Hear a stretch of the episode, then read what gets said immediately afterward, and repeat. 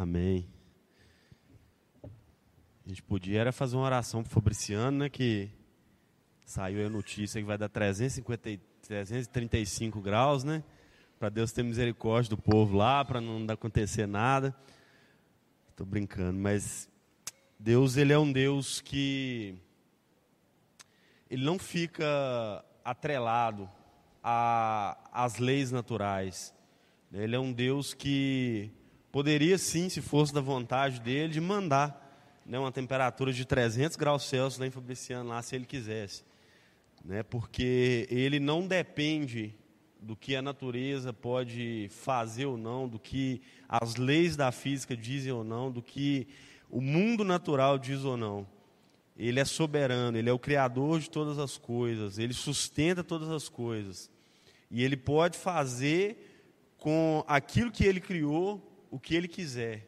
Ele não depende de autorização de ninguém, ele não depende da aprovação de ninguém, ele não depende que algo esteja de acordo para que ele possa fazer algo. Ele faz porque ele é Deus, né, na, na, na, sobre a terra, sobre as nossas vidas.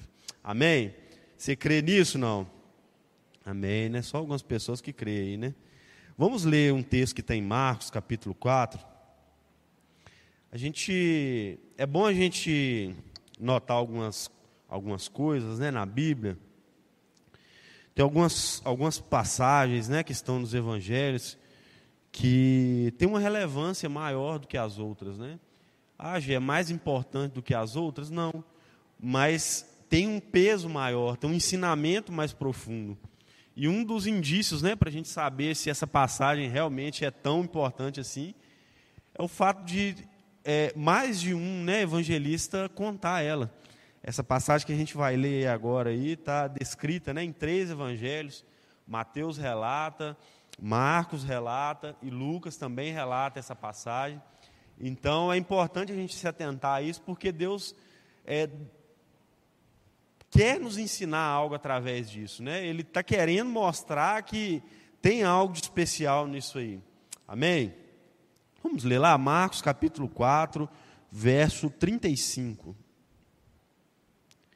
Fala assim: Naquele dia, sendo já tarde, disse-lhes: Passemos para outra margem. E eles, deixando a multidão, o levaram consigo, assim como estava no barco. E havia também com ele outros barquinhos. E levantando-se grande temporal de vento, e subiam as ondas por cima do barco, de maneira que já se enchia de água. E ele estava na polpa, dormindo sobre uma almofada, e despertando-lhe, dizendo-lhe: Mestre, não te importa que pereçamos? E ele, despertando, respondeu o vento e disse ao mar: Cala-te, aquieta-te. E o vento se aquietou, e houve grande bonança. E disse-lhes: Por que sois tão tímidos? Ainda não tendes fé? E sentiram um grande temor, e diziam uns aos outros: Mas quem é este que até o vento e o mar lhe obedecem? Olha para você ver que passagem maravilhosa que está relatado para a gente aqui. Jesus, ele faz uma, um, um, uma cruzada evangelística, né? ele faz um período de pregação mais extenso. Se a gente for ver é, o contexto, né? Mateus ele talvez esteja mais contextualizado. Ele vem pregando, fazendo né, a, a, aquilo que era o ministério dele, de pregar, de curar, por um período longo, né, muito extenso.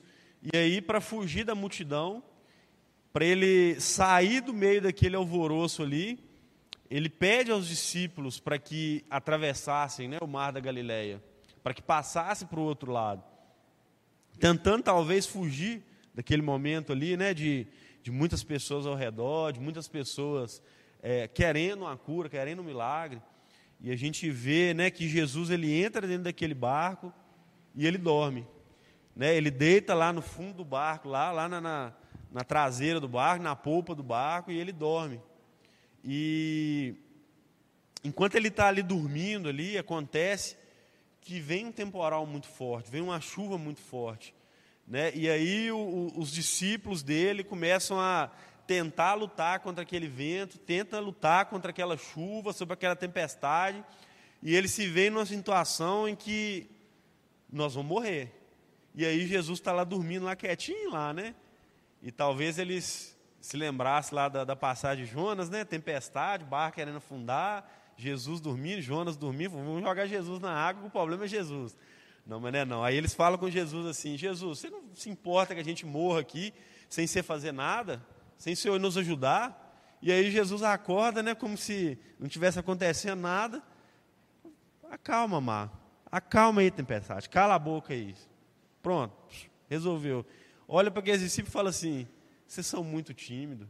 Vocês não têm fé, não. Vocês ainda, vocês ainda não têm fé para entender o que está acontecendo, não. E aí eu vejo que existem ensinamentos muito profundos, muito preciosos para nós, dentro desse texto. Existem é, detalhes muito preciosos do qual eu queria falar com você nessa noite. É interessante a gente notar que o Mar da Galileia é um lago, né? ele não é, é propriamente um mar, né? mas é, é por ser menorzinho, né? E a gente entender que aqueles discípulos que estavam com ele dentro do barco, a maioria deles, ou alguns deles, eram pescadores. Jesus chama, né? Pelo menos a, a, é, é, Pedro, Tiago e João, a gente sabe que era é, pescador por conta da musiquinha, né? Pedro, Tiago e João no barquinho. Então ele sabia o que, que eles estavam fazendo.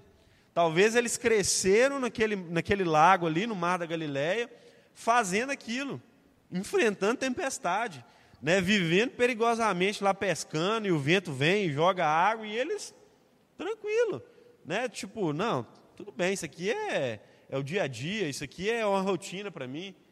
Né, ou, às vezes, é, quando eu vejo algum acidente de moto, assim, eu fico com medo assim, mas daí a pouco a gente volta a correr de novo, fazer uns, né, uns ilicitudes lá, passa fazer uns corredor, porque a gente acostuma com aquele perigo ali. E talvez essa fosse a realidade daqueles homens que estavam dentro do barco ali. Né? Homens que estavam acostumados com a tempestade, estavam acostumados a viver aquilo ali. E aí, o que a gente tem que entender é que, né, dentro dessa, desse contexto, é que o mar da Galileia era constante ter chuvas repentinas assim. Não era algo anormal, não era algo que é, ah, o Satanás estava furioso, ou não, os discípulos foram irresponsáveis, entraram dentro do barco, vendo que estava vindo uma tempestade. Não foi isso. Aquele, aquele lago, ele é, até hoje, né, é, acometido de várias tempestades é, é, é, inesperadas. Né? Acontece, vem tempestade, onda alta, e é algo comum. E aí o que, que a gente o que, que a gente traz para a nossa vida? Muitas das vezes, na nossa caminhada com Jesus, a gente vive situações rotineiras, corriqueiras, coisas que a gente está acostumado. Né? Eu vejo que os discípulos eles só pediram a ajuda de Jesus, só foram lá acordar Jesus, na hora que eles viram que não tinha jeito mais. Né? E aí eles lá tentaram talvez lutar com as forças deles, lutar com aquilo que eles sabiam fazer, fazer aquilo que eles cresceram fazendo. Não, rema daqui, abaixa a vela, puxa para cá, joga para lá, vamos para de lá, rema aqui. E eles tentaram lutar contra aquela tempestade com as forças dele, fazendo algo que eles já estavam acostumados a fazer, mas eles se veem numa situação em que eles são incompetentes. Eles não são capazes de vencer aquilo ali. E aí, às vezes, a gente, na nossa vida, né, naquilo que a gente faz, no nosso trabalho, na nossa família, a gente faz as coisas tão rotineiras, a gente se acostuma muitas das vezes, até com perigo, como eu disse para você, e às vezes a gente passa por essas demandas e a gente se esquece que Jesus está ali no barco. A gente se esquece que tem alguém caminhando junto com a gente, que Jesus ele está ali com a gente. Né? E que ainda que essa tempestade de fato viesse a nos acometer, aquilo não nos causaria dano, porque o Cristo, aquele que estava ali dentro do barco com eles, era o mantenedor daquilo. Não foi qualquer um que deu uma ordem, vamos passar para o outro lado. Jesus deu a ordem, vamos atravessar o mar. Jesus deu a direção. Jesus falou, vai lá e faz. Agora, o fato de Jesus nos dar uma direção não impede que a tempestade venha. O fato de Jesus nos dar uma palavra direta, nos dar uma direção, isso não impede que venham as dificuldades, que venham os, os intempéries da natureza sobre nós. Aqueles homens estavam acostumados com isso. E ainda assim, eles se viram numa situação difícil. E você? Quando você recebe uma palavra de Deus, Deus te manda fazer algo, você é desafiado a fazer algo, e aí na hora que começa a ventar, você fala assim: não, gente, vamos atravessar, não, vamos voltar. Vamos, vamos voltar para a margem de cá, porque está mais perto. A palavra de Deus não diz se eles já estavam no meio, se eles estavam em 80% para chegar, se eles estavam 30%, se eles estavam 20%. Fala que veio uma tempestade, fala que eles não conseguiram vencer aquilo. E o que eu vejo dentro da nossa geração, dentro daquilo que nós vivemos, jovens, adolescentes, são pessoas inconstantes, que não conseguem lidar com esses momentos de é, dificuldades, os quais o controle sai da sua mão, sai da nossa mão. A gente gosta de ter o leme na mão, de ter o remo na mão e a gente saber para onde a gente está indo. Jesus nos deu uma direção, é para ir para o outro lado. Mas eu quero ir para o outro lado sem ter problema nenhum, sem o mar vir contra a minha vida. Quando vem uma dificuldade sobre a sua vida, quando o vento sopra dentro do seu barco aí, o que, que é que você faz? Você caça o culpado igual o, o Jonas lá? Não, fala, tem que ter alguma coisa errada nesse barco aqui para estar um vento desse jeito. Vamos jogar alguém para fora aqui. Você culpa alguém ou você entende que aquilo ali faz parte do processo? Que aquilo ali está tudo dentro do controle de Jesus? Se a direção é dele mesmo, ok. Ele vai dar o escape, ele pode intervir naquilo que está acontecendo ali. E aí, o que talvez seja é, o ponto mais alto desse texto é que Jesus está dormindo no meio dessa situação. Jesus ele está ali dentro daquele barco. alguém já viu tempestade assim em alto mar assim? Ou já passou né, uma ressaca assim do mar? O Rafa balançou a cabeça ali que já. Deve ser um negócio muito terrível, gente. Misericórdia. Né? Principalmente para nós mineiros que moramos num lugar onde não tem vento, né? Mineiros de, do Vale do Aço, né? Que você olha para a plantinha assim, não dá nem uma brisa, né? A gente vai na praia, está o vento normal, fala, nossa, que ventania. E para o pessoal que mora lá, fala, isso é normal, né? natural, né? No, é, é, faz parte. E Jesus está dentro daquele barco ali, dormindo, descansando. Né? Talvez pelo trabalho árduo que ele fez, talvez pelo aquilo que ele estava fazendo ali, junto com os discípulos, junto com os apóstolos lá. Ele está lá trabalhando, se cansa. Jesus é homem, não? Jesus cansou, não? Jesus precisou descansar, não? Jesus saiu correndo no meio do povo, ficou escondido orando no, no, no, nos lugares desertos, não? Orou, foi, ele cansou, chorou, Jesus foi homem, Jesus estava sujeito a essas paixões, né? essas emoções que nós também passamos. Mas ele tinha um senso de missão tão grande dentro do coração dele, dentro da cabeça dele, que ele estava tranquilo, ele estava dormindo, né? Estava lá suave, lá deitadinho lá. E aí os discípulos olham para um lado, olham para o outro e falam, não, não tem lógica. Talvez, né? Pedro olha para Jesus dormindo lá e fala, não, não, não é hora para dormir, Jesus. Calma aí. Ajuda aqui, pega um remo aqui, ajuda nós aqui. Talvez a, a expressão de, ô oh, Jesus, você não importa que a gente morra, não seja nem, ô oh, Jesus, ajuda aí. Talvez seja um, uma fala olhando para a passividade de Jesus e dizendo assim: você vai ficar aí, não vai ajudar, você não vai fazer nada, você vai ficar aí é, é, passivo ao que nós estamos vivendo. E quantas vezes nós buscamos algo de Deus, nós queremos algo, nós oramos por algo, nós lutamos por algo, nós talvez até dentro daquilo que o próprio Cristo nos deu por direção para fazermos, a gente está caminhando em direção àquilo ali, a gente está lutando, está batalhando, e às vezes o sentimento que a gente tem é exatamente esse: um sentimento que Jesus, que Deus está dormindo, que não está respondendo, que não adianta orar, que por mais que a gente se esforce, a oração não está passando do céu do, do, céu, do teto. Parece que está. É, é, é, o que parece, a sensação que a gente tem é exatamente essa, de que Deus, Ele está dormindo, Ele está cochilando. E aí a gente precisa talvez fazer uma força, um esforço maior para Ele acordar, para que Ele possa nos ouvir, para que talvez a gente tenha que insistir mais, porque a gente tem que gritar mais, ou talvez a gente esteja fazendo a oração da forma errada, talvez a gente esteja falando da maneira errada, não, eu devo estar orando errado, porque a palavra de Deus fala que a gente pede e não recebe porque a gente está pedindo mal. Então, me ensina a orar, Jesus. E aí a gente tenta, a gente se esforça. Aí a gente olha para o lado, vê o outro que está fazendo tudo errado, a coisa dando certo, e prosperando, e avançando, e crescendo. E a gente fala assim: Jesus está dormindo. Jesus deve estar, tá, ele não está me enxergando aqui, eu estou sozinho nessa.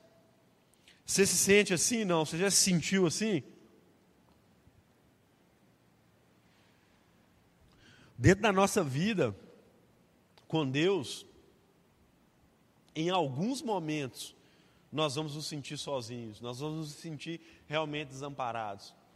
Nós vamos estar em situações da quais a gente vai olhar e a sensação é que não tem ninguém com a gente.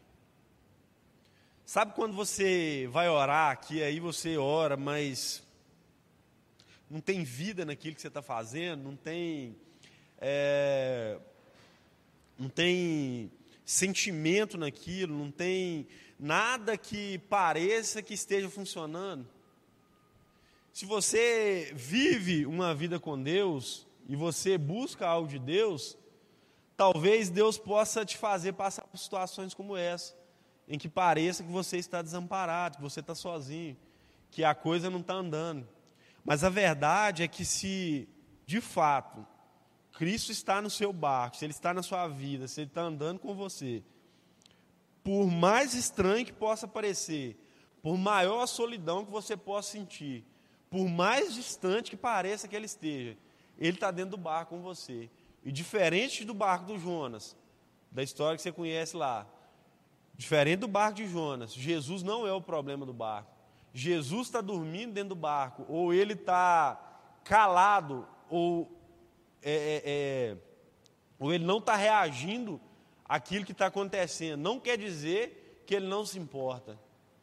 E aí os discípulos, ao acordar Jesus, quando eles acordam ele lá, Jesus dá uma ordem para o vento, dá uma ordem para o mar, e ele se acalma. Como eu disse para você no início da palavra, Deus, ele não está sujeito a isso que a gente vê, a matéria. Ele não está sujeito ao que a nossa razão diz. Ele não está sujeito àquilo que eu penso, àquilo que é a regra, àquilo que é a forma como tem que acontecer. Ele faz do jeito que ele quiser. Ele dá a ordem para o mar, se o mar está tá, tá revolto, ele dá a ordem e o mar tem que acalmar. Se existe uma porta que você tem buscado para que ela se abra, você olha e fala assim: não tem jeito, é impossível. Eu olho e a sensação que eu tenho é que, humanamente, na minha razão, isso não pode dar certo, isso não pode acontecer, não tem como dar certo.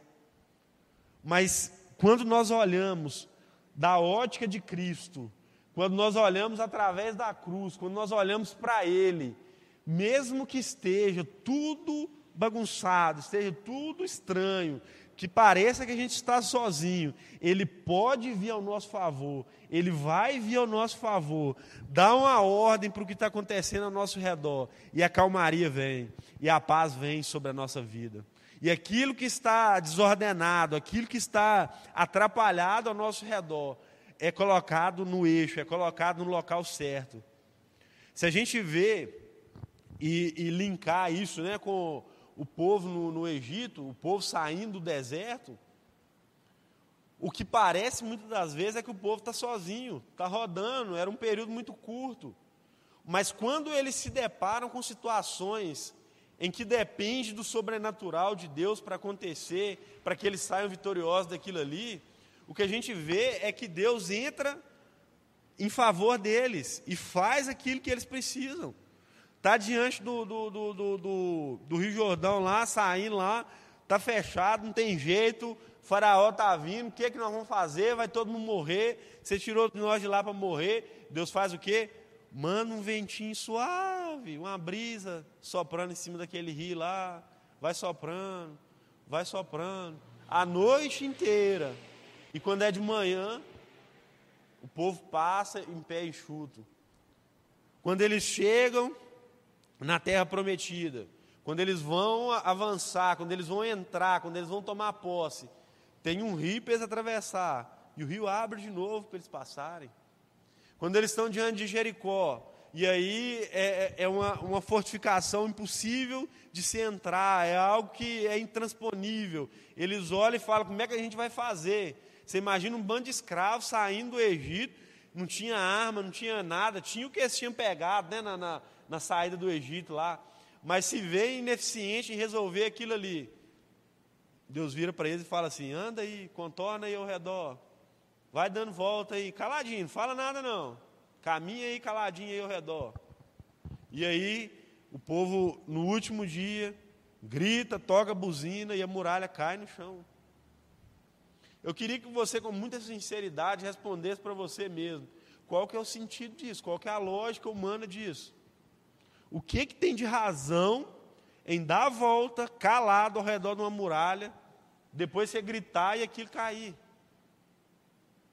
Se não é a mão de Deus agindo em favor daquele povo, se não é Deus, se não é o próprio Deus colocando a mão dele sobre aquelas vidas que ele tinha separado, aquelas vidas que ele tinha tirado do Egito, para que passasse, para que se cumprisse a palavra dele.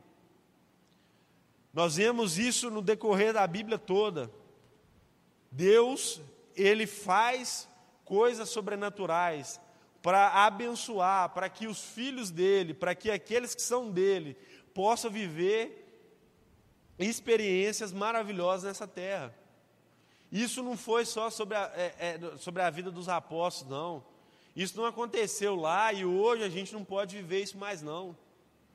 Quando a gente, alguns anos atrás, agora não dá nem para saber mais, quando a pandemia, a gente tem bem tempo que a gente não faz encontro com Deus, mas eu me lembro que uma vez a gente estava fazendo encontro com Deus, e um dado momento lá da, do encontro com Deus lá, né, que não pode falar porque estraga a sua surpresa lá, mas a gente precisava que não tivesse chovendo e estava chovendo. Aí chovendo, chovendo, chovendo, chovendo, começou a chover, o céu vermelho. Eu falei, meu Deus do céu, o que, que é isso? Vai chover, vai chover. E aí nós lá preocupados, lá, e aquela coisa toda. E aí eu fui, e falei assim pro pessoal, não, gente, é só a gente orar, velho. É só a gente clamar aqui, mandar essa chuva parar aí que vai parar. E aí a gente orou lá e não, não vai chover, e para a chuva e tal. E a coisa aconteceu como tinha que acontecer. Às vezes parece que é um negócio muito distante, às vezes parece que é um negócio que está muito longe da gente. Às vezes parece que é uma coisa que, ah, Jesus viveu lá, Jesus fez lá, mas na minha vida não. Nós precisamos acreditar naquilo que a palavra de Deus diz e aquilo que ela nos mostra. Aí você fala assim comigo, tá, mas como que eu faço então para me viver isso? Qual que é então o padrão, qual que é o caminho então para me viver isso? Está lá no verso 40. Jesus fala, assim, fala assim com os, os discípulos.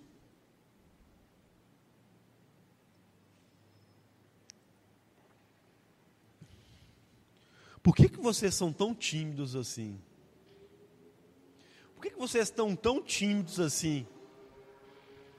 Aí você fala assim, como assim, Gil? O pessoal estava tímido é porque eles não tiveram coragem de orar e levantar a mão para o mar e clamar lá para que acontecesse um milagre lá na, na, no mar e com o vento lá.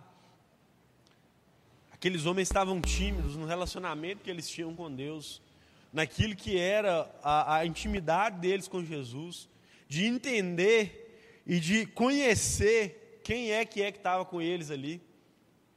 Aqueles homens estavam andando com Jesus, eles estavam vendo os milagres, eles estavam caminhando lado a lado com ele. Eram as pessoas mais próximas do ministério dele mas eles não entendiam quem que era Jesus, ou o que Jesus poderia fazer, qual era o limite do poder de Jesus, o que que Jesus poderia fazer para a vida deles, para aquilo que eles estavam vivendo naquele momento ali. Eles estavam passando por uma situação difícil, uma situação adversa, mas eles não conheciam o mestre deles. E aí, o fato deles não conhecerem faz com que eles não tenham fé. E aí Jesus fala assim com ele, e ainda não tem fé. O que Jesus está falando com eles é basicamente assim, vocês, vocês ainda não entenderam quem que eu sou não, gente. Vocês ainda caminham comigo, mas vocês estão tão distantes, vocês estão tão tímidos assim, a ponto de vocês não terem fé no que eu estou falando com vocês, naquilo que eu posso fazer, naquilo que é a minha missão aqui. Talvez se aqueles discípulos entendessem qual que era a missão de Jesus na terra, eles pensariam assim: ah, pode vir um vento três vezes pior que esse, um mar pode ficar dez vezes pior, que nós vamos chegar do outro lado. Esse barco pode até afundar, nós vamos sobreviver, nós vamos andar em cima dessa água, vai acontecer alguma coisa, mas nós vamos ser salvos, porque existe um propósito na vida desse cara.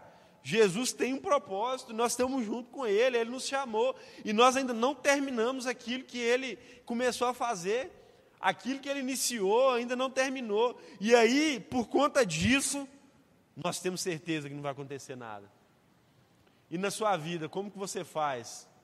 Você acredita que existe um propósito para a sua vida?